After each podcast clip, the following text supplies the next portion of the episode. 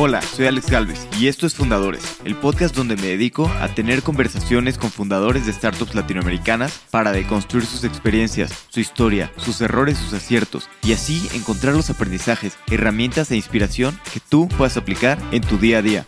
Bienvenido. Mis queridos fundadores, hoy estoy con Pablo Navarro, CEO y cofundador de Cocora, una startup que conecta a los mejores coaches ejecutivos con clientes en Latinoamérica. Anteriormente cofundó Marathon Ventures, que en ese momento fue el fondo de Venture Capital más grande de Colombia. Platicamos de las ventajas de tener un coach para trabajo y por qué decidió crear una empresa alrededor de esto. Hablamos de su estrategia para el levantamiento de capital y por qué decidió levantar muy poco a pesar de venir de un fondo. Espero que disfrutes esta plática tanto como yo. Pablo, bienvenido a Fundadores. Un gusto tenerte en el podcast. Un gusto estar aquí. Gracias por la invitación. Gracias a ti por animarte. Oye, tú viviste bastante tiempo en Estados Unidos, ahora estás de regreso en Colombia, ya también algunos años, pero me gustaría entender esta parte de por qué decidiste estudiar en Estados Unidos, buscar estudiar en Estados Unidos y mudarte para allá. Sí, sí, sí. Muy buena pregunta. Yo crecí en Barranquilla, Colombia, eh, la ciudad de Shakira y Sofía Vergara. Y desde muy pequeño yo tuve varios amigos que estudiaron en los Estados Unidos. Yo sabía que era el mundo universitario en Colombia porque mi hermana había estudiado en la universidad acá. Y siempre tenía la curiosidad, ¿qué es ese mundo en los Estados Unidos? Y mi historia de cómo terminé en los Estados Unidos es bastante peculiar, porque lo que yo dije es, si yo voy a ir a los Estados Unidos, yo quiero ir a un sitio donde yo sea el único latino, el único colombiano. Así como el día que un gringo venga a Barranquilla, yo quiero que se meta en el carnaval de Barranquilla y se meta a bailar y, y viva el ambiente. Eso es lo que yo quiero hacer cuando yo vaya a los Estados Unidos. Yo cuando aplicaba a universidades en los Estados Unidos, terminé en Colorado College, es una universidad de 2.000 personas en la mitad de Colorado. Yo era el único colombiano. Representaba como el 25% de la población suramericana de, de mi clase. Y me encantó eso. Me encantó como ir a una cultura nueva, empaparme, hacer todas las cosas que nunca antes había hecho. Jugué rugby. Yo no conocía la nieve. Yo lo más cercano a la nieve era Barranquilla es una ciudad que queda en la costa caribe lo más cercano a la nieve que yo había visto era cuando abría el congelador de la nevera y estaba como la escarcha en la nevera. Eso era lo más cercano que yo había visto de la nieve. Y a los pocos meses estaba esquiando, estaba jugando hockey. Y para mí eso me encanta, porque yo creo que, yo creo que hay algo muy lindo en salirte de tu zona de confort y entrar a un mundo nuevo, entrar a una cultura nueva y, y empaparte a algo completamente nuevo. Y fue un poquito lo que me llevó a mudarme inicialmente y pues Actualmente sí desarrollé la primera parte de mi carrera allá y estuve 15 años viviendo ahí, trabajando allá. Sí, totalmente. Creo que conocer otra cultura te abre mucho la mente, ¿no? Hay ciertas cosas que tenemos en nuestra cultura que creemos que así son y es la única manera, y cuando vemos otras culturas que lo hacen de una manera distinta, nos ayuda a ver lo que es posible y las cosas que son posibles cambiar, ¿no? Nos ayuda como abrir más puertas. Y después, de pronto, estás allá, te iba bien, 15 años, que es muchísimo tiempo. ¿Cómo fue que decidiste regresar? ¿Cuál fue el debate en tu cabeza? ¿Por qué decidiste regresar? Porque también allá, digo, tiene otros desafíos, claro, pero, oye, hay seguridad, te iba bien, estabas en un trabajo bien pagado, tiene muchas ventajas, ¿no? Vivir en, Estados Unidos, muchas desventajas también, pero es muchas ventajas. ¿Por qué decidiste regresar a Latinoamérica y cuál fue el debate?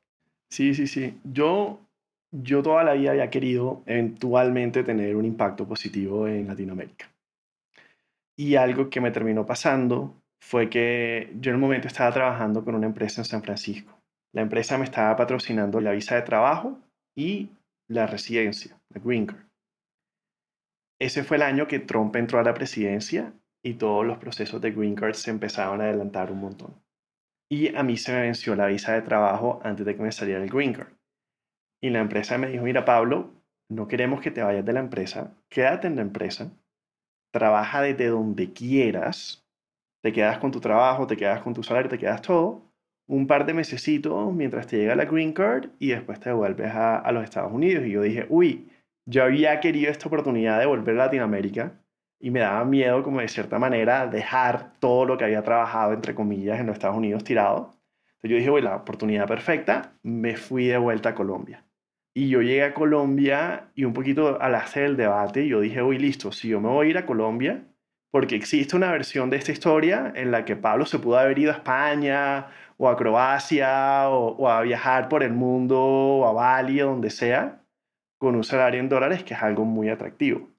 La narrativa de Pablo en ese momento es, mira, la vida me está dando una oportunidad para estar en mi país de manera temporal, porque en ese momento no sabía por cuánto tiempo iba a estar. Pucha, quiero meterme de lleno en el ecosistema. Y yo llegué y Pablo trabajaba en horario de California, eso implicaba a las 12 del día de Colombia. Entonces Pablo de 8 o 9 de la mañana a 12 del día trabajaba con startups en Colombia. Y básicamente me volví mentor de Endeavor, me volví mentor de varias startups y empecé a hacer mis primeras inversiones ángel. Que esa fue la otra cosa que hice. Hay un mundo en el que Pablo se pudo haber mudado a un penthouse en Colombia, pero Pablo dijo no, vamos a, eh, seguir viviendo en un apartamento o una alcoba, vamos a ahorrar gastos, voy a ahorrar lo más que pueda en dólares para poder hacer inversiones ángel porque siempre lo había querido hacer. ¿Y cómo fueron un poquito estas primeras inversiones ángel? Pues estabas trabajando con varios emprendedores de Endeavor. ¿Cómo decidías en quién invertir y en quién no? Y también pues, ¿qué fue lo que te motivó a así decidir invertir y no, pues no sé, pagar tu deuda de, del MBA o, ahorrar o, cualquier otra cosa que se pueda hacer? Sí, sí, muy buena pregunta. ¿Qué hice yo? Lo que yo hice fue decir, mira, voy a apoyar a emprendedores y así que una relación genuina con ellos. Y si veo que como una evolución de esa relación genuina, ellos me quieren como inversionista y yo quiero invertir, yo invierto. Porque al principio tenía la tentación de llegar a invertir en todo, porque todo me parecía increíble, pero dije, no, pausa, voy a darle por lo menos seis, ocho meses, un año de conocer emprendedores, de trabajar con emprendedores e invertir. Y aquí te resalto dos historias. Una fue con los emprendedores de Ubits. Los emprendedores de Ubits me los presentó André Gutiérrez de Tepaga. Y listo, yo los conocí, me encantó lo que estaban haciendo. Ellos estaban viajando a San Francisco y estaban aplicando Y Combinator. Y yo dije, uy, bacanísimo yo trabajaba en San Francisco, estas son todas las personas con las que tienes que hablar en EdTech. Vas a aplicar a Y Combinator, habla con estas personas y me acuerdo que Daniel Bilbao en ese momento creo que ya está involucrado con, con Y Combinator y tal, conéctate con él. Y a las pocas semanas de esa reunión me invitan a almorzar y me dicen, Pablo, te queremos agradecer porque nos fue súper bien con todas las reuniones. Las personas con las que nos presentaste nos ayudaron muchísimo a prepararnos para YC y entramos a este batch yo sabía que estar levantando capital. Y yo les dije como que, uno, increíble. Dos, deja de levantar plata, porque ahorita que tengas el demo de YC vas a tener una valoración más alta. Tres, por favor, deja de meterte un cheque pequeño antes de que hagas eso. Pero como que obvio, claro. Entonces ya ahí había una relación yo les había agregado valor, ellos sabían el valor que yo agregaba y yo también sabía quiénes eran como calidad de personas, Marta y Julián, cómo era el emprendimiento que ellos estaban buscando, montando. Eso fue un poquito esa. Y pues Fancho con Fruana fue mucho más, como quien dice, fácil la decisión. Ya yo conocía a Fancho de toda la vida, él había estudiado en mi colegio, siempre me acordaba que estábamos en Olimpiadas de Matemáticas, y él estaba montando un negocio muy parecido al negocio en el que yo estaba trabajando en San Francisco. Me sabía lo New Economics, vi lo que ellos estaban haciendo, vi la atracción que estaban teniendo, vi el potencial que tenía el mercado y dije, no, esto aquí no, no hay pierde, creo en el emprendedor, creo en el mercado y vamos a hacer la inversión. Buenísimo. ¿Y cuál era un poquito tu idea con estas primeras inversiones? ¿Retornos económicos o nada más aprender? ¿O no lo pensaste mucho dijiste, oye, estas personas son increíbles y quiero invertir? Y... Yo desde mucho tiempo había tenido en mi cabeza esa idea o esa meta de ser inversionista ángel eh, o eventualmente trabajar en Venture Capital. Y como yo lo vi es, yo dije, en mi cabeza en el momento yo decía, no, seis, ocho meses regreso a los Estados Unidos con un green card en la mano, un chequecito de 5 mil, 10 mil, 15 mil, eso no es nada, opina, eso no me va a afectar a mí. Yo lo veo como una oportunidad de A, aprender, B, desarrollar relaciones con fundadores en el ecosistema y tres, apoyar el ecosistema. Y si en algún momento me llega a dar un retorno, me parece bacanísimo y obviamente es lo que le apunto, pero uno siempre que hace este tipo de inversiones son inversiones de alto riesgo y poca liquidez.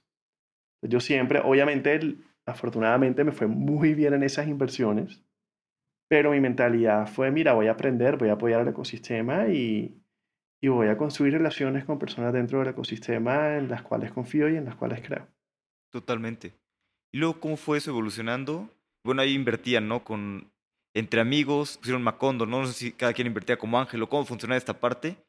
Sí, sí, sí. Entonces Macondo Ventures ¿Qué pasa? A mí me pasó algo. La empresa con la que trabajaba, ya la semana me dijeron, mira, ya te aprobamos la green card, ves a la entrevista a la embajada. La empresa despidió al 42% del staff, incluyendo a mí. Entonces, súper bien, me dieron liquidación súper, súper cómoda y todo eso, pero yo me quedé sin trabajo y sin green card en un país y no había pagado mi deuda del MBA por invertir en startups. Entonces, yo en ese momento ya he hecho un par de inversiones, Ángel. Yo dije, listo, le este tema de Venture Capital y empecé a montar Macondo Ventures, que inicialmente lo hice en sociedad con un fondo de inversión en Colombia, fondo de banca de inversión tradicional. Y mi mentalidad fue, listo, ¿sabes qué? Tengo los suficientes ahorros para vivir tres o cuatro meses, tranquilo, si al mes cuatro veo que esto no va a salir, tengo tres o cuatro meses más para buscar trabajo y, y no irme a la bancarrota o, o no tener que dejar de pagar mi préstamo al MBA, etc. Y para mí esa fue una experiencia muy como linda en retrospectiva porque aprendí todos los errores y todo lo que no se debe hacer al montar un fondo de venture capital y al montar un emprendimiento. Entonces ahí hubo muchos temas de no estábamos todos tiempo completo, pero todos teníamos poder de decisión y no nos podíamos mover a menos que fuera una decisión unánime. Entonces, ¿qué pasaba? La velocidad de decisión se fue al pis lentísimo porque dependemos del managing director de una banca de inversión que se puede reunir una vez cada dos semanas por media hora. Dos, me di cuenta que de verdad para lanzar tu primer fondo de venture capital es muy importante que tengas acceso a los ultra high net worth individuals y los family offices que son los que van a apostar en tu primer fondo, particularmente en un mercado como el de Latinoamérica.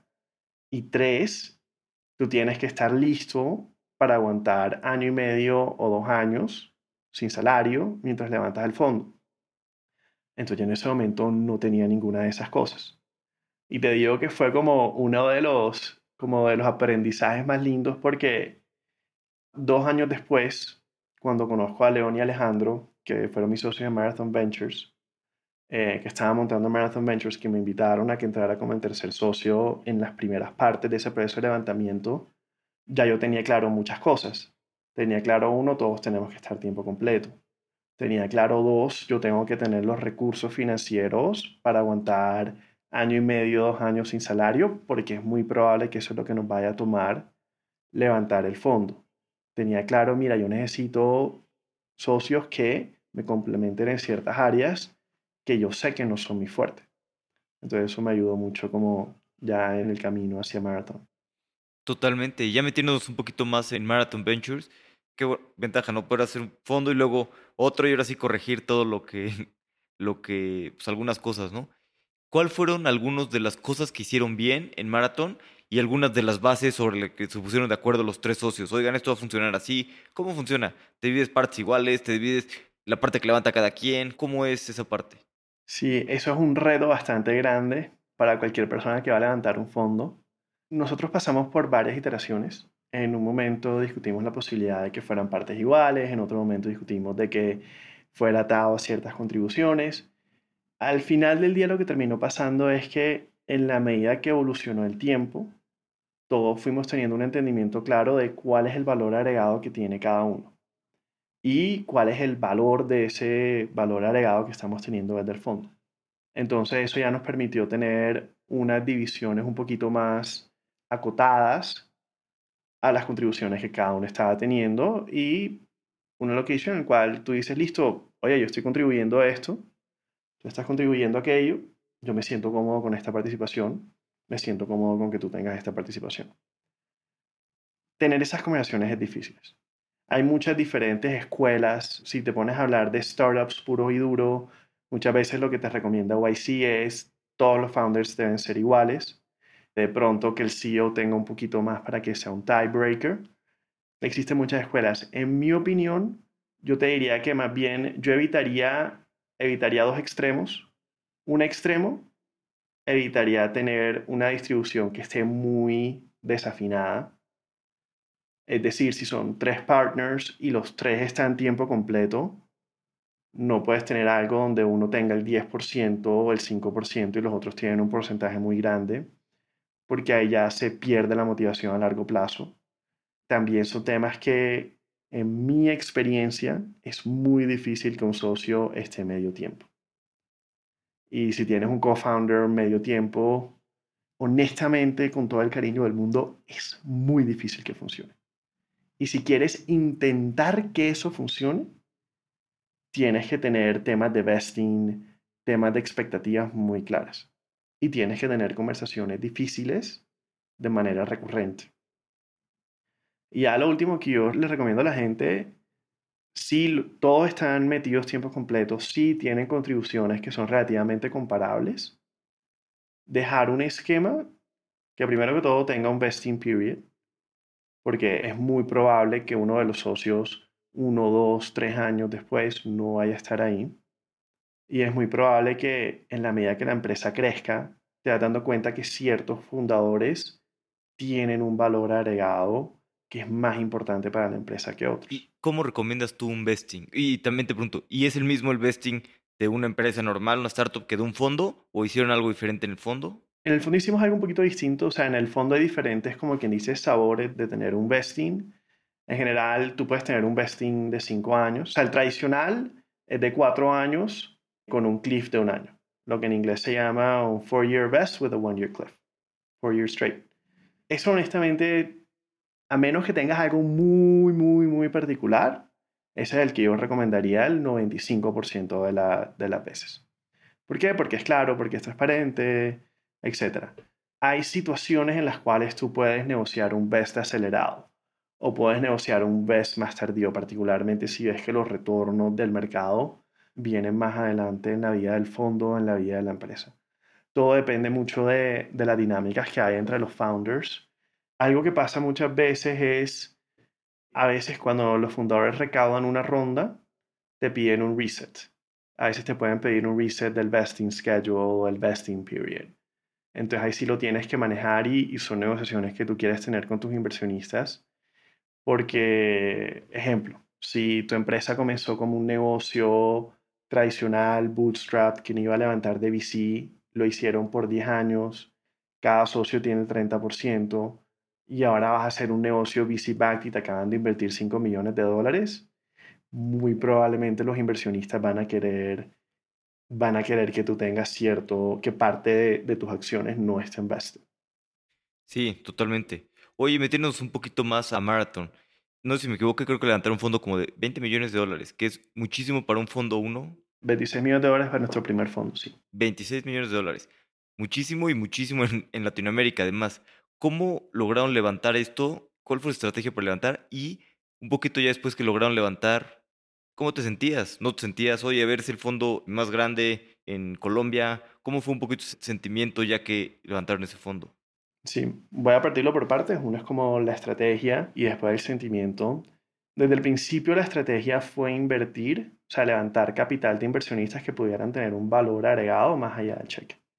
Si tú pones a ver los inversionistas en Marathon, han sido emprendedores, han sido socios inversionistas de fondos de venture capital, de, de fondos más grandes, de etapas Series B, Series C, Growth en los Estados Unidos.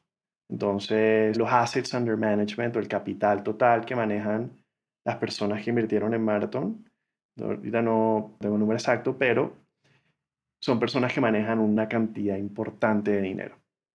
Entonces eso nos permite, primero que todo, desde el principio la idea de montar Marathon no fue tener el mejor fondo en Colombia, ni tener el mejor fondo en Latinoamérica. Fue tener uno de los mejores fondos de Venture Capital a nivel global y estamos basados en Colombia y comenzamos en Latinoamérica. Entonces, ¿qué pasa cuando tú levantas capital de inversionistas que tienen un nivel de exigencia muy alto? Te exige mucho más como inversionista te exige mucho más como first time investor. Entonces, desde el principio, la estrategia fue, vamos a traer capital de esos inversionistas que pueden agregar un valor mucho más allá del cheque para poder nosotros dar un valor agregado mucho más allá del cheque para los founders. Y obviamente, en la medida que tú empiezas a traer esos inversionistas a la mesa, ya se vuelve mucho más fácil cerrar. Nosotros al final del día le terminamos diciendo a personas que no, porque ya estábamos sobresuscritos. Inicialmente íbamos a levantar 25, hicimos un cupo hasta los 26, pero ya después nos tocó decir no se puede porque tenemos una estrategia de inversión, una construcción de portafolio y también si nos ponemos a levantar más plata, esa estrategia no, no va a ser igual de efectiva. ¿Y cómo llegaron, antes que nos metamos a, ya que cerraron, cómo llegaron a estos pues, asset managers tan grandes, ¿no? Que pues, en Latinoamérica a veces es complicado, ¿no? Llegar con estos LPs que hacen cheques porque son algunas familias muy ricas y pocas, ¿no? Es complicado llegar con ellos en, en Latinoamérica, digo, en todo el mundo yo creo, pero en Latinoamérica a veces es complicado, ¿no? Que te den esa primera llamada. ¿Cómo lograron esa parte? Sí, sí, sí. Mira, yo eh, de ahí, o sea, mucho de, de, esa contribución la hicieron mis socios y lo, y lo hicieron muy bien. Por un lado, ellos habían invertido en varios fondos de venture capital líderes a nivel global, lo cual les permitió desarrollar esas relaciones desde mucho antes. Tanto ellos como yo ya teníamos un cierto track record, por decir así, de empresas en las que habíamos invertido. Entonces yo creo que es una combinación de dos cosas. Uno es el acceso y la otra cosa es la habilidad de ejecución y el track record que tienes. Entonces el acceso, mucho de eso venía de otras inversiones que habían hecho en otros fondos, relacionamientos con otros fondos, y ellos desde antes habían ayudado inclusive a, en el trabajo que habíamos hecho como inversionistas en diferentes startups, ellos habían conectado a fondos de inversión líderes a nivel global con emprendedores en Latinoamérica e inclusive con inversionistas que terminaron invirtiendo en esos fondos. Entonces eso nos da ese acceso y esa confianza. Y ya después viene el tema de ejecución y de track record nosotros hicimos dos cosas. Uno, pues ya tanto mis socios como yo llevamos invirtiendo en el mercado como ángeles inversionistas, lo cual ya nos decía, mira, no nos estamos inventando, estas son las empresas en las que hemos invertido, esto es la razón por la cual pudimos entrar a estos deals y estos han sido los retornos que hemos tenido. Dos, como toda startup, nosotros, como quien dice, nos lanzamos al acantilado y estábamos construyendo el paracaídas mientras caíamos nosotros íbamos invirtiendo en la medida que íbamos levantando el fondo. Entonces contamos con una serie de inversionistas que creyeron en nosotros desde el día uno y nos dijeron, mira, yo sé que eventualmente van a levantar el fondo, aquí les voy a girar algo de dinero inicial para que puedan ir haciendo sus primeras inversiones mientras eh, sacan el fondo. Entonces, muchas de las inversiones que hicimos al principio fueron como de ese mini fondo que después se volvió parte del fondo más grande. Entonces ahí es, ya tienes el acceso, oye, esto es lo que hemos hecho como ángeles, esto es lo que estamos haciendo como venture capitalists y estos son los retornos que ya estamos viendo como inversionistas en el mercado. Yo creo que eso te ayuda mucho como a poder cerrar un fondo de manera efectiva. Totalmente, sí, no, con esos primeros cheques, ir invirtiendo en buenas empresas que demuestres, oye, esto vamos a invertir, y si logras tener markups desde antes, pues mejor. Oye, y un poquito hablando de esto, el fondo, ¿no? Ya cerrar el fondo, 26 millones, ¿Cómo se sintieron? ¿Cómo te sentiste tú de estar pues, creando el fondo más grande de Colombia? Estar pues, como participando en esto que siempre querías, ¿no? De tener un impacto en invertir en emprendedores regionales. Sí, sí, sí. O sea, mira, yo te digo que al final del día el sentimiento es obviamente es un sentimiento así de como si tu país hubiera ganado el Mundial de Fútbol, porque sientes como un gran logro y al mismo tiempo también sientes una responsabilidad hacia toda esa gente que invirtió en ti toda esa gente que dijo, mira, esto es una parte importante de mi capital, de mis ahorros, de mi patrimonio, y te lo confío a ti para que tú hagas las inversiones correctas. Sientes un compromiso hacia esos emprendedores que te dijeron, mira, tengo todos estos fondos de inversión que probablemente son más grandes que tú, que probablemente son de los Estados Unidos, que no van a entrar a esta ronda porque yo quiero que tú estés aquí. Entonces ese compromiso a esos emprendedores que más allá de un cheque, les vamos a dar un valor agregado. Y yo te diría que, que por último, para mí lo más poderoso es el ver cómo pasa de 0 a 1. Como esos primeros tres o seis meses, tú decías, uy, llevamos seis meses y nos han dado, no sé, un millón, dos millones de dólares, porque es exponencial. Ya cuando tú levantas los primeros 5 o 10 millones de dólares, ya el resto lo cierras rapidito. Y fue el caso de nosotros. Nos tomó aproximadamente un año, año y piquito, encerrar esa primera parte. Y ya después de eso, en tres o cuatro meses, estábamos sobre suscritos. Súper bien. Entonces es como, te ayuda a creértela, a creértela que sí es posible comenzar algo y tú vas y vas y vas y vas y hay momentos que quieres tirar la toalla, hay momentos que dices, oye, yo no sé para dónde vamos con esto. Y otro digo, o sea, yo lo viví, yo lo viví muchas veces, yo dije, madre, yo en algún momento, como a los tres meses de que estábamos intentando levantar el fondo, me escribió una amiga mía de los Estados Unidos, oye Pablo, tengo un amigo, quiere contratar a alguien de ventas, quiere un latino, le gustó su perfil, la empresa queda en Colorado, le gusta que tienes conexión con Colorado, aquí te mando el, el job post. Me acuerdo que en ese momento era salario base entre 150 mil y 300 mil dólares, compensación total entre 400 y 500 mil dólares y puede quedarte viviendo en Barranquilla, no hay problema, porque estábamos en pandemia. Yo dije, uy, o sea, qué oportunidad. Y uno aquí tratando de crear algo. Y a veces es difícil, a veces uno quiere decir, oye, o sea, te sale la salida y tú, ¿será que me salgo o será que no? Pero cuando tú persistes y cuando tú le dices que no a todas esas cosas al final del día, ves que eso que tú veías como una visión, como un sueño que entre tus socios y, el equipo se imaginaban ese sueño y, y ahora es una realidad ese es un sentimiento que no solamente te da alegría, sino que te da la confianza para decir el día de mañana, que fue lo que me pasó a mí, tú puedes montar una empresa y eventualmente vas a ir adelante y eventualmente puedes construir algo grande y, y se puede construir algo grande de, la América Latina. Total, totalmente de acuerdo. Y una pregunta, ¿no? Es muy cansado levantar este fondo, logran levantar el fondo, están invirtiendo y están bien. Y después, ¿cómo es el debate en tu cabeza? ¿Por qué decides, pues ya estando en este fondo que está bien, están creciendo, están invirtiendo bien, ¿por qué decides emprender? Sí, sí, sí, muy buena pregunta. Yo aquí digo que pasan dos cosas. Una es, yo cuando estaba montando Marathon, busqué un coach ejecutivo. Dale. Pero antes de que me digas esto, porque yo sé que tomaste un préstamo y te tomaste un año para decidir emprender y ver qué hacías. Seis meses para ver si algo funcionaba y si no, pues seis meses para conseguir trabajo. Pero me interesa mucho que a veces siempre mucha gente quiere emprender, pero es como, ay, no tengo la idea, no sé en qué emprender. Y tú tomaste el riesgo de salir de un lugar cómodo, tomar un préstamo y además no estabas muy seguro en qué querías emprender, porque aunque ahorita me vas a decir una historia que nos contamos todos a nosotros, los es que en ese momento pues no estabas muy seguro, ¿no? ¿Cuál era la industria adecuada? ¿Cuál era todo? ¿Por qué decidiste tomar ese leap of faith? Sí, sí, sí. Pero mira, así, yo te cuento esta historia en tres capítulos. El primer capítulo, Pablo está en Colombia y su jefa en San Francisco, en Cotonifori, le dice, Pablo, nos toca despedir al 42% de la empresa y lamentablemente tú haces parte de ese 42%. Yo sé que la Green Card te llegaba la próxima semana, lamentablemente no podemos seguir con el proceso. en algún momento te va a dar tu severance. Y yo me quedé frío, porque yo toda la plata que había ahorrado la había metido en startups. Y yo en ese momento, mis gastos mensuales de deudas y otros compromisos familiares eran de 2.500 a 3.000 dólares al mes, que de por sí es un buen salario en Latinoamérica, particularmente en Colombia, que es un país que tiene salarios más bajos. Yo dije, uy, ¿qué hago? Y esa fue la semana que Fancho me dijo, Pabli, te quiero en Fruana, te quiero en la ronda, pero tengo que cerrar el sábado con los sin Y literal, me metí en American Express, me había llegado uno de esos emails promocionales de te hemos preaprobado para un loan. Y yo dije, listo, date interés de plata, creo en el fundador, creo en el mercado, creo en mi habilidad de conseguir un trabajo que pague bien. No sé si me va a tomar dos semanas o dos meses, pero lo consigo. Me persiné, saqué el préstamo y le mandé la plata a Fancho. Y obviamente dejé un pedazo para, para apoyar. Ahora aquí paso a el emprendimiento. Este es el segundo capítulo. Con Marathon hice lo mismo con Marathon dije, oye, ¿cómo es que yo puedo sacar 25 mil, 10 mil, 15 mil dólares, lo que sea, para invertir en un emprendedor que no soy yo?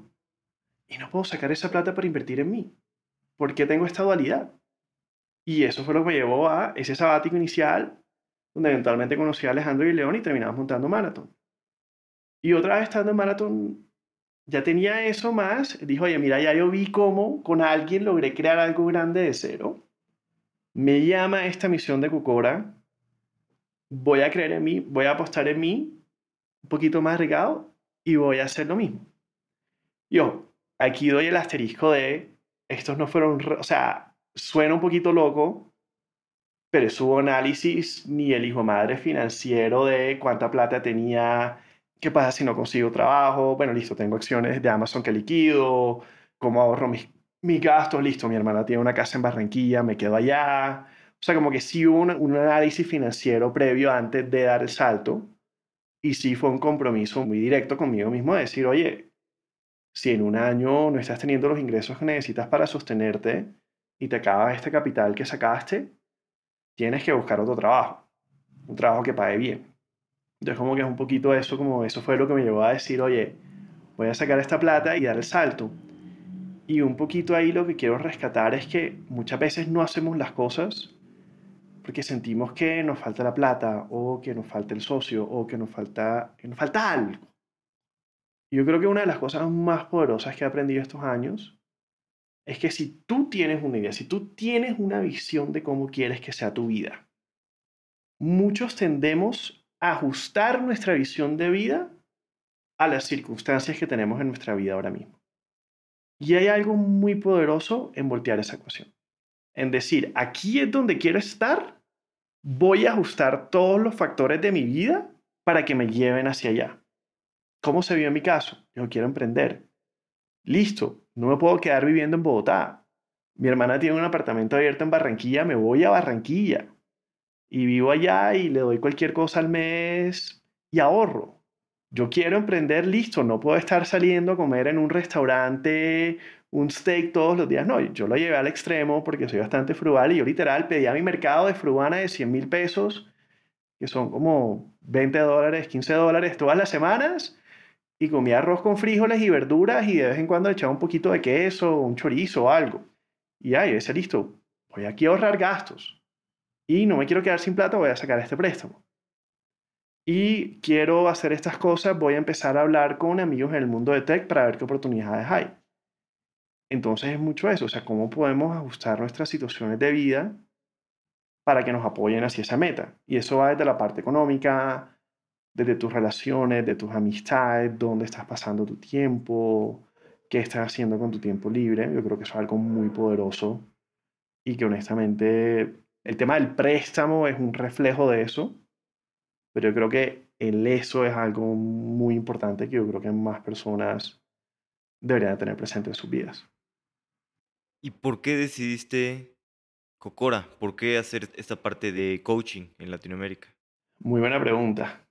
Yo cuando estaba montando Marathon, yo busqué un coach y yo hablaba con coaches y yo no conectaba, porque eran coaches que llevaban 40 años siendo coaches ontológicos, que estaban acostumbrados a trabajar con ejecutivos de BBVA, de Bancolombia, todas estas empresas que muy válidas y tienen retos muy válidos. Y yo personalmente, como inversionista en un fondo de venture capital, no conectaba con ellos, porque no tenían experiencias similares con las cuales yo me pudiera conectar.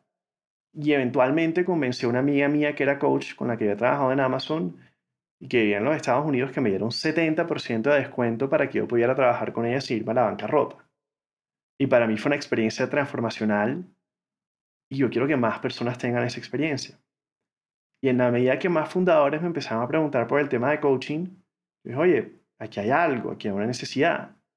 Mi amiga es muy buena gente, pero no le va a ofrecer coaching por descuento a Latinoamérica. Y al mismo tiempo también estoy seguro que hay muy buenos coaches en Latinoamérica, simplemente no los he conocido.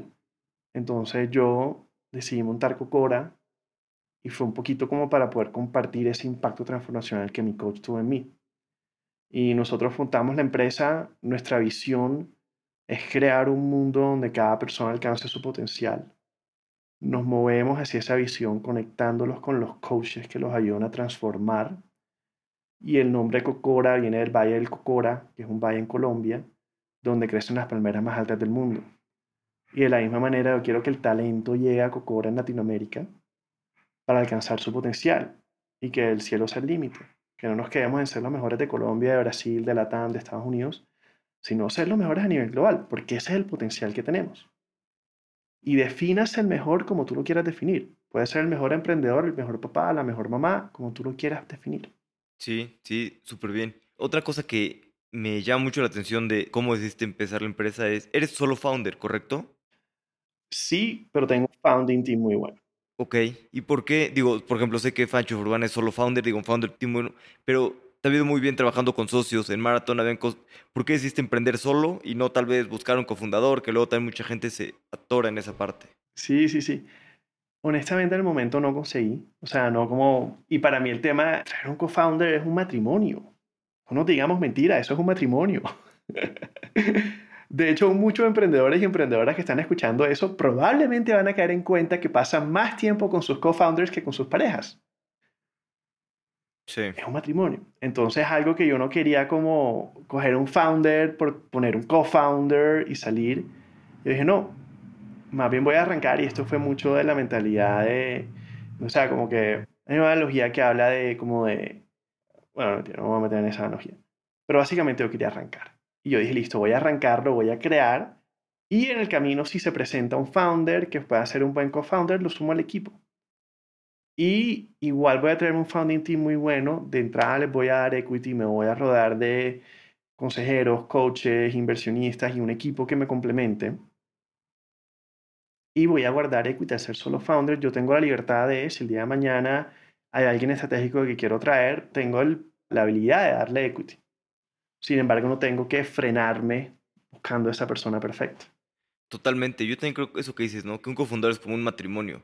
De hecho, pues una startup que sale a bolsa en promedio, pues es más tiempo que el matrimonio en Estados Unidos, ¿no? Entonces, muchas veces también creo que los cofounders pues no tienen que ser en ese momento, ¿no? A veces en la vida de una empresa, las empresas pues tienen una vida larga, a veces llega después, un año después, dos años después, y a veces pues, el momento en el que veas la persona que se complementa bien contigo y que son las habilidades que necesita la empresa, ¿no? Y sí, creo que también con esto de empezar, a veces nos ponemos muchas piedras en el camino, ¿no? Oye, no tengo cofundador, no tengo una idea, no estoy listo, y al final de cuentas, pues creo que nunca estás listo, ¿no? Para fundar una empresa, siempre es difícil y siempre es mejor pues empezar y ya cuando empiezas a resolver un problema, vas encontrando más personas que están interesadas en ese problema también, ¿no? Y más personas que puedan ayudarte a construir en esa área. Exacto. Y ahí nosotros hemos sido súper afortunados en el equipo que hemos construido, en las personas que nos han apoyado tiempo completo, medio tiempo, y ha generado un valor muy alto en la empresa. Y luego, ¿cómo fue esta parte de, ok, sí, voy a empezar solo, lo que sea? ¿Cuáles son los primeros pasos? Y luego, ¿cómo validas una idea, no? Porque pues, el coaching suena muy bien, pero pues, lo que necesitas son clientes pagando. El primer paso es validar la hipótesis de mercado. Y entre más rápido lo hagas, entre más barato lo hagas, mejor. Literal, mi primer test del Market Hypothesis fue, puse un post en LinkedIn, ¿quién quiere coach? Formulario en Google Forms. Lo respondieron 125 personas me dijeron qué estaban buscando en un coach, cómo definían qué querían en un coach y cuánto estaban dispuestos a pagar por un coach. Tengo la investigación de mercado. El segundo paso fue coger a las personas que me habían respondido que los podía contactar, hacer reuniones, a ver si querían coaches. Y literal, el primer cliente que tuve fue antes de que tuviera empresa, nombre de empresa, cuenta bancaria, nada tenía una fundadora que estaba buscando coach, me dijo, no, mira, ya el fondo en los Estados Unidos que invirtió en mí ya me presentó a coaches, no me han llamado tanto la atención. Le dije, uy, tengo una coach que te va a encantar. Hablé con la coach que le va a encantar y le dice, conócela, no tengo empresa, no tengo cómo cobrarla a ella, no tengo cómo cobrarte a ti. Good Esa fue Federica Vega, fue la coach. Primera cliente fue Valentina Valencia. Y básicamente hubo match, les fue bien trabajando juntas y literal Federica le cobraba a Valentina y me pagó una comisión. Yo dije, listo, hay valor en el mercado y el coach está dispuesto a ceder algo de su, su ganancia por ese valor que están generando en el mercado. Listo, la primera hipótesis de mercado. Y ya después hicimos otro par de cosas, eso no fue el único cliente, también tuvimos otro par, también tuvimos Heinz de Blind Creator, que fue de nuestros primeros clientes, tuvo otros varios otros clientes. Y yo dije, listo, ya paremos de mandarnos plata por PayPal y por, y, por, y por Bancolombia. Montemos una empresa, montemos una cuenta bancaria y durante los primeros cinco meses, la plataforma, entre comillas, de Cocora era WhatsApp, Stripe Payment Links y Pablo. Y Mateo, que fue nuestro primer hire que nos ayudaba con todas las partes operativas. Esa fue la plataforma. Obviamente ya tenemos plataforma, ya todas las cosas pasan de manera tecnológica, pero vamos iterando. Entonces yo te diría que ese primer paso es validar la hipótesis de mercado de la manera más rápida y económica. Para nosotros fue un Google Form y después conectamos a un coach con un coach y les pedimos comisión. Ese fue. Y ya después fuimos iterando sobre eso. Buenísimo. Y me gusta esto de empezar con poco, validar la hipótesis, probar las cosas. Otro aspecto en el que hiciste esto también es es levantando capital. Yo veo muchos emprendedores que llegan y quieren levantar mucho dinero al principio, ¿no? 800 mil, un millón de dólares, y no tienen nada, pero eso es lo que dicen que, necesitan. Yo me acuerdo, digo, levantaste una ronda pues, de de no más de 300, ¿no? 250, por ahí, no, no sé bien, que es, es poco dinero para Estados Unidos, pero lo que yo siempre digo es que en Latinoamérica ese dinero te lleva muy lejos. Y me acuerdo que fuiste, yo hablé contigo y fuiste muy transparente. Me dijiste, este es para probar y, y estamos probando este modelo y demás. Si no funciona, pues en seis meses cerramos, perfecto, no pasa nada. Si sí funciona, pues ya vemos y, y construimos, ¿no? Y fuiste muy transparente que era poco dinero para probar esta hipótesis. ¿Por qué decidiste hacer una ronda pequeñita para probar y no hacer una ronda pues, mucho más grande, siendo que tú trabajas en un fondo y seguramente conoces otros fondos y seguramente podrías levantar una ronda más grande? Sí. Yo creo que el mundo de Venture Capital es un mundo muy lindo. Y las startups que levantan capital de Venture Capital tienen un impacto muy grande en el mundo. Y hay otro pedazo del mundo que son empresas que no necesariamente tienen que levantar capital de venture capital. Yo veía Cocora más en el segundo campo. Entonces, ¿qué pasaba? Si yo decía quiero levantar una ronda de 500 mil dólares, tal, me iba a demorar seis meses haciendo pitches y eso, yo quería decir, yo quiero validar, yo quiero hacerlo de una vez. Yo no quería irme por el modelo de VC.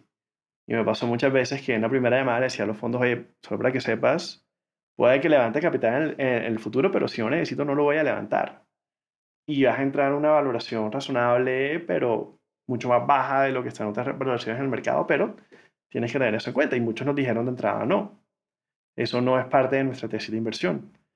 Y para mí fue el decir, mira, yo recuerdo todas las veces que yo como inversionista de Venture Capital le decía a los emprendedores, oye, esto no tiene que ser VC, porque no buscas otro método de financiamiento? O, oye, tienes un bootstrap business que te genera 100 mil, 200 mil, un millón de dólares al año ¿por qué lo vas a volver un VC-back business?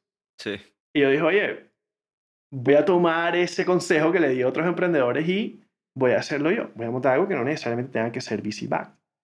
Y desde el principio, Cocora al final del día busca ser una empresa que tiene un alto crecimiento y un alto impacto en la región con un foco en sostenibilidad desde el día uno. Nuestro burn rate en promedio nunca ha estado por encima de los 5 mil dólares siempre buscamos tener un burn rate muy bajito y llegar a profitability lo más rápido posible. Y si después levantamos capitales porque lo queremos hacer, no porque lo tenemos que hacer. Y si un día nos volvemos unicornio maravilloso, pero si ese día no llega o si ese día llega en 10 años y no en 3, aquí nadie está perdiendo el sueño porque yo sí creo que hay un valor en otro tipo de negocios que tienen un impacto, que tienen un crecimiento sostenible, que generan valor para sus usuarios, que generan valor para sus inversionistas y que generan, que, generan cash flow. Porque yo sé que si yo construyo Cocora con esta mentalidad, en, nosotros estamos probablemente a, o sea, probablemente seis o nueve meses de break-even. Nosotros hemos tenido ya varios meses de cash flow positive porque tenemos un cash conversion cycle negativo. Básicamente recibimos ingresos por adelantado, lo cual nos terminamos recibiendo, captando dinero. O sea, terminamos recibiendo dinero por adelantado. Entonces, eso nos permite financiar la operación, obviamente de manera responsable. Pero ¿qué pasa? Yo con este capital, que no es ni una tercera cuarta parte de lo que es el burn rate de un startup tradicional, entre comillas, de VC, yo puedo financiar la empresa por 12 meses. Y eso me da mucho tiempo para testear, me da mucho tiempo para hacer las cosas y yo creo que también nos genera una cultura de frugalidad que quizá no estaría ahí si hubiéramos levantado 500 mil dólares desde el día uno y tuviéramos un equipo no de cuatro personas como lo tenemos hoy en día, sino de 40 personas como lo tendría un startup acaba de levantar medio millón de dólares. Sí, no, de acuerdo. De acuerdo que hay que hay muchas maneras, ¿no? De construir empresas que van a tener impacto. Venture Backed es un camino muy bueno, pero también no es el único camino y muchas veces no es el necesario, ¿no? Para ciertas etapas de, de la empresa. Y creo que sobre todo esto, ¿no? En el que estamos probando algo que es muy enorme en Estados Unidos, sí, pero pues todavía en, Latinoamérica apenas está más cultura, se está probando mucho más cómo funciona. Y hablando un poquito de eso, tú estuviste trabajando, pues más de, bueno, estudiando, trabajando y tu carrera más de 15 años en Estados Unidos y ahora regresaste a Latinoamérica, llevas ya algunos años acá también. ¿Cómo ha sido este cambio cultural de cómo trabajan las personas en Estados Unidos, cómo trabajan en Latinoamérica? Creo que la cultura de trabajo es muy distinta en los diferentes lugares. Sí, muy buena pregunta. yo aquí te voy a confesar, yo cuando llegué, yo dije, no, voy a buscar trabajo en Latinoamérica. Yo decía, no, yo, yo cororé, yo llego de Silicon Valley, de Amazon, de yo me las sé todas. Yo me las sé todas y yo vengo aquí a salvar tu empresa. Mentira, mentira, porque sí, las empresas en Silicon Valley hacen cosas muy bien, pero operan en un ambiente distinto. Y ni siquiera me voy a meter en el macroeconómico, político, social, algo muy básico. Es el tema de la confianza. ¿Qué pasa? En los Estados Unidos muchas veces tú partes de asumir confianza. Tú llegas a un restaurante, tú le das tu tarjeta de crédito al mesero, el mesero se va con tu tarjeta de crédito. Tú confías que ese mesero va a volver con tu tarjeta de crédito y no se va a ir a comprar 50 mil dólares en una tienda con tu tarjeta de crédito. También pasa mucho con las interacciones sociales. ¿Por qué? Porque ya eso ya tiene un montón de implicaciones, porque el sistema legal funciona. En Latinoamérica no pasa eso. Yo nunca se me olvida un día que yo tengo una amiga en Barranquilla y me dijo, mira, mi papá es un ejecutivo súper importante en la costa caribe de Colombia. Él me dio un consejo que nunca voy a olvidar y te lo quiero compartir, Pablo. Y yo, listo, vamos a ver aquí qué, qué sabiduría me va a dar mi amiga. Mi amiga me dijo, nunca tomes más de cuatro días de vacaciones. Porque si tomas más de cuatro días de vacaciones, la empresa se va a dar cuenta que no te necesita y te van a votar o te van a reemplazar. Y es como que, wow. O sea, no sé cómo el ambiente en el cual venga ese comentario, pero si esta es la sabiduría que te imparte, un ambiente donde no hay confianza. Entonces yo llegaba muchas veces y listo, voy a ser súper asertivo. Oye, le pasé a la persona la información. Oye, no, o sea, o, por ejemplo, cosas que tú decías mucho en los Estados Unidos. O sea, en los Estados Unidos, como que mucho de lo que se hablaba en Silicon Valley es, tu jefe quiere que tú hagas el trabajo de él para que tú lo reemplaces y él pueda hacer otras cosas. Uy, Ve a Colombia o a México a decirle a tu jefe que tú quieres saber hacer el trabajo de él para reemplazarlo. y después cuenta los días hasta que te despidan. Entonces hay muchas cosas que de pronto sirven en ese ambiente, pero no sirven en Latinoamérica. Entonces hay cosas que tú tienes que adaptar. Y también en la medida que tú creas una cultura laboral, pues tú, si tú quieres tener esa comunicación asertiva que sea en los Estados Unidos, pucha, tienes que crear las bases hay un tema que se habla mucho que es el tema de seguridad psicológica. Tú tienes que crear la seguridad psicológica para que si tú quieres tener conversaciones difíciles de manera abierta con tu equipo, tienes que ser vulnerable, tienes que crear seguridad psicológica dentro de tu equipo. Uno de los momentos que a mí más como que me dolió, pero me pareció muy chévere de Cocora, fue el día en el que una de las personas de mi equipo me dijo, Pabli, mi bueno, me dijo, Pabli, tú me llamaste el martes Probablemente eran las 3 de la tarde en los Estados Unidos, pero eran como las 7 de la noche en Colombia. Y me hablaste con rabia. Y a mí eso me hizo sentir incómodo. Y yo sé que no fue a propósito y todo bien, aquí estamos para trabajar, pero a mí eso me hizo sentir incómodo. Y yo dije como que, uy, gracias por dejármelo saber. En el momento estaba frustrado por X, Y, Z. Listo, él me dijo, listo, Pablo, lo entiendo, pero estas otras cosas y tuvimos una conversación al respecto. Y yo me siento tremendamente orgulloso de eso, porque si tú quieres tener un ambiente en el cual quieras hablar con asertividad y quieras hablar de manera directa, eso implica que en el ambiente la gente te pueda hacer la mano y te puede decir, oye, no estoy de acuerdo. Y listo. Y qué pasa que si no tienes esa seguridad psicológica, esa persona se queda con ese, oye, este man me habló de mal genio y no me gustó. Y si no te lo dicen, se lo van a decir a los compañeros de trabajo. Sí. O a alguien más. Y eso empieza a crear una cultura, te empieza a dañar la cultura y te puede crear una cultura tóxica. Entonces eso es algo, o sea, hay cosas que tienen muy buenas el ecosistema de los Estados Unidos y hay cosas muy buenas que tiene el ecosistema latinoamericano. Aquí somos guerreros. O sea, aquí muchas veces yo digo, o sea, el emprendedor de Silicon Valley muchas veces está por allá levantando capital y hablando de AI, todo bien, súper chévere. Y muchas veces el emprendedor latino está con el cuchillo en la boca viendo a ver cómo construye la startup. No, no tiene que ser violento, pero es una cultura muy como guerrera, es una cultura muy recursiva. Y digo, o sea, el emprendedor latino es como un buen vino. O sea, entre más duro sea el terreno, mejor es el vino, porque más te la tienes que luchar y más te la tienes que guerrear. Y yo creo que eso es algo muy bueno de los emprendedores de y en general del talento en Latinoamérica. Total, sí, buenísimo. No, estoy de acuerdo que es muy distinto. Justo en la mañana estaba viendo unas cosas y estaba pensando lo mismo, que en Latinoamérica, pues muchas cosas están basadas en la desconfianza y en Estados Unidos en la confianza, ¿no? Y esta desconfianza te genera más fricción y hace que todo sea más lento, sea más complicado, sea más... Por ejemplo, en Estados Unidos alguien hace su trabajo y te manda el invoice y Aquí nadie va a empezar si no le haces un pago por adelantado, ¿no? Y que luego empiecen a trabajar y, y demás. Pero allá es como, oye, pues ya acordamos, perfecto, empiezo el trabajo y te mando el invoice y me olvido. Y sí, y son implicaciones, ¿no? Que tienen trabajar en alguna cultura y, y en la otra. Sí. Vamos a pasar a la última parte, que es la serie de preguntas de reflexión. Las preguntas son cortas, las respuestas pueden ser cortas, largas o, o como quieras. ¿Tienes algún libro que te guste mucho y que te guste mucho recomendarle a las personas? Sí, es un libro que se llama Quit, que es The Power of Knowing When to Walk Away. Y es un libro que habla de la importancia de saber cómo y cuándo salirse de algo. Y lo traigo a colación porque uno glorifica a la persona que se queda ahí hasta el final. Y eso es muy válido.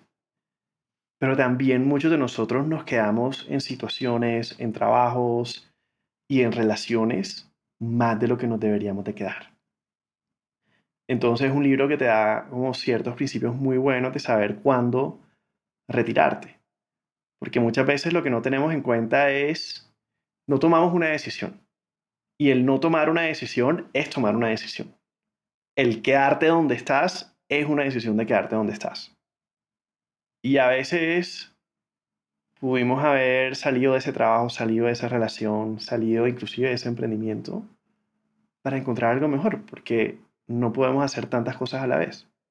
Y, o sea, hay muchas historias, porque tú los founders de Slack comenzaron con otra empresa, vieron que no iba por ahí la cosa, la cerraron y crearon Slack.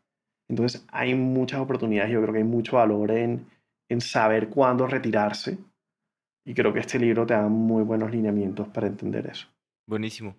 ¿Qué creencia o hábito has cambiado en los últimos cinco años que ha mejorado drásticamente tu vida? Sí, yo te diría que el hábito que he adquirido ha sido el hábito de journaling. Entonces yo todos los días escribo cuáles son mis metas del día, cuáles son mis tres metas a largo plazo y afirmaciones. Y eso me ayuda a estar centrado y también me ayuda a estar que a veces pasa que uno tiene mil cosas que le están bombardeando todo el día y tengo 20 por donde empiezo y listo, veo mi agenda, hoy se está acabando el día, le di a las cosas importantes, no le daba las cosas importantes, lo urgente puede esperar, me enfoco en lo importante, pero lo tengo que hacer. Eso me ha ayudado mucho en foco y yo creo que como emprendedor, como emprendedora o persona que tiene un trabajo de alta demanda, tener esa claridad te ayuda mucho. Y ojo, en mi agenda no solamente le meto las cosas profesionales, también meto lo personal. Oye, tengo que ir al médico, tengo que sacar la cita del médico, porque yo me conozco. Y si no lo pongo en la agenda, no pasa. Entonces he como elevado ciertas cosas a nivel personal que son importantes para mí, para mi salud mental, para mi salud física. Y también utilizo como esa agenda para hacerle seguimiento a eso. Va. ¿Tienes algún punto de inflexión que haya cambiado la forma en la que piensas? Sí, justo cuando estaba montando Cocora, me acuerdo que tuve una sesión muy buena con mi coach. Y yo en ese momento me había llegado la green card y yo listo, pero me tengo que ir a los Estados Unidos, pero y Latinoamérica y el negocio y qué hago. Y mi coach me dijo, mira, y yo en ese momento estaba diciendo, listo, vendo mi casa en Seattle, vivo en el cuarto de alguien en Miami, sigo montando Cocora desde Miami, gastando en dólares mientras el negocio crece. Y ella me dijo, mira, estás ajustando tus metas a tus circunstancias de vida. Haz lo contrario. Define dónde quieres estar con tu vida y ajusta las circunstancias de tu vida para que te lleven hacia esa meta. Y para mí fue obviamente, pues hablé con mis abogados, vi diferentes maneras de poder retener la residencia al mismo tiempo de pasar tiempo en Latinoamérica y seguir invirtiendo en mi negocio que al final del día es un negocio americano. Entonces pude ver esas otras opciones. Entonces para mí eso cambió mi manera de ver la vida porque ya no me ajusto a lo que hay alrededor. Obviamente ese es el reflejo que siempre tengo, pero para las cosas importantes trato de tomar un paso hacia atrás y decir, no, ¿dónde quiero que esto termine? ¿Qué tengo que ajustar para que termine ahí? Buenísimo, sí, de acuerdo. ¿Tienes algún fracaso favorito que te haya preparado para futuros éxitos? Yo te diría el de Macondo Venture Partners. O sea, fue buena la experiencia, pero ahí teniendo la experiencia de vivir en carne propia, lo que es, oye, tienes socios y no todos están en la misma página, quieres hacer cosas y de verdad dentro de tu equipo no tienes el skill set indicado, tienes que pasar X cantidad de tiempo sin devengar un salario y no tienes el músculo económico, como que eso me, me concientizó de muchas cosas que yo no tenía ni idea antes de intentar empezar un fondo, empezar un emprendimiento. Totalmente, sí. Oye, y hablando un poquito más de coaching, de repente, ¿cuál es la diferencia entre un coach y un mentor o un psicólogo? A veces creo que ah, es difícil saber de repente una. ¿Y quién es el que debería de usar un coach? Perfecto, mira, rápidamente un mentor es alguien que te guía o te dice qué hacer con base a su experiencia. Entonces, si tú eres una emprendedora, puede que trabajes con otra emprendedora que está más avanzada en su proceso y te dije, mira, hazlo así, no hagas esto, haz esto. Te va guiando y te va diciendo qué hacer con base a su experiencia vivida. Te ayuda mucho en el ámbito profesional y mucho en el presente y en el futuro. El coach es alguien que te apoya a partir de un conocimiento muy profundo de quién eres tú como persona. Y muchas veces el objetivo final del coach no es ayudarte a resolver el problema, es ayudarte a transformar como persona y utiliza el problema que tú les traes como un vehículo para mover esa transformación. El coach se enfoca mucho en la parte profesional, puede que vaya un poquito a lo personal, pero no mucho, y va a estar enfocado en el presente y en el futuro. Y ya el terapeuta o el psicólogo está más del lado clínico, más del lado personal y tienden a enfocarse mucho en ayudarte a sanar heridas del pasado. Ejemplo rápido, le tienes que dar feedback a alguien de tu equipo el mentor te da alineamiento de cómo resolver ese feedback, el coach te hace un montón de preguntas para entenderte como persona y como parte de esa línea de cuestionamiento, de pronto identifica que tú te identificas a ti mismo como una persona buena. Y en tu subconsciente vive esta definición de persona buena que choca con la idea de darle feedback negativo a algo. Y eso es lo que te genera ruido y hace que la conversación sea tan difícil. El terapeuta podría tomar esto, invertirle ocho sesiones a desenredarlo y entender qué herida tienes que saber de tu pasado. El coach te va a decir, eso es válido, hazlo con tu terapeuta. Aquí no nos vamos a enfocar en eso porque estamos enfocados en el presente y en el futuro. Vamos a ayudarte a desenredar estas dos cosas de tu subconsciente. Te voy a dar herramientas para que las puedas desenredar en el futuro. Y así te ayudo no solo en esta conversación, sino en todas las otras. La persona que busca un coach es una persona que quiere llegar del punto A al punto B. Puede ser en su carrera profesional, puede ser en su carrera personal. Y quiere acelerar esa curva de aprendizaje. Yo siempre le digo a mis clientes, mira, es como si tú vives en el DF y tienes una reunión de negocios en Monterrey. Te podrías ir en bus hipotéticamente. Probablemente te vas a ir en avión, porque tu tiempo vale y tu comodidad vale. Es lo mismo.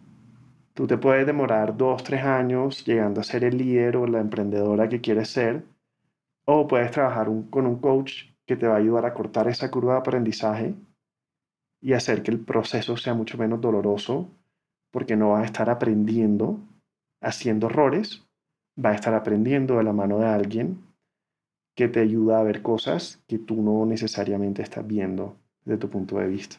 Buenísimo. A mí me pasa, he estado trabajando con un coach, la verdad es que me ha ayudado bastante, de repente complicaciones, pero me ha ayudado.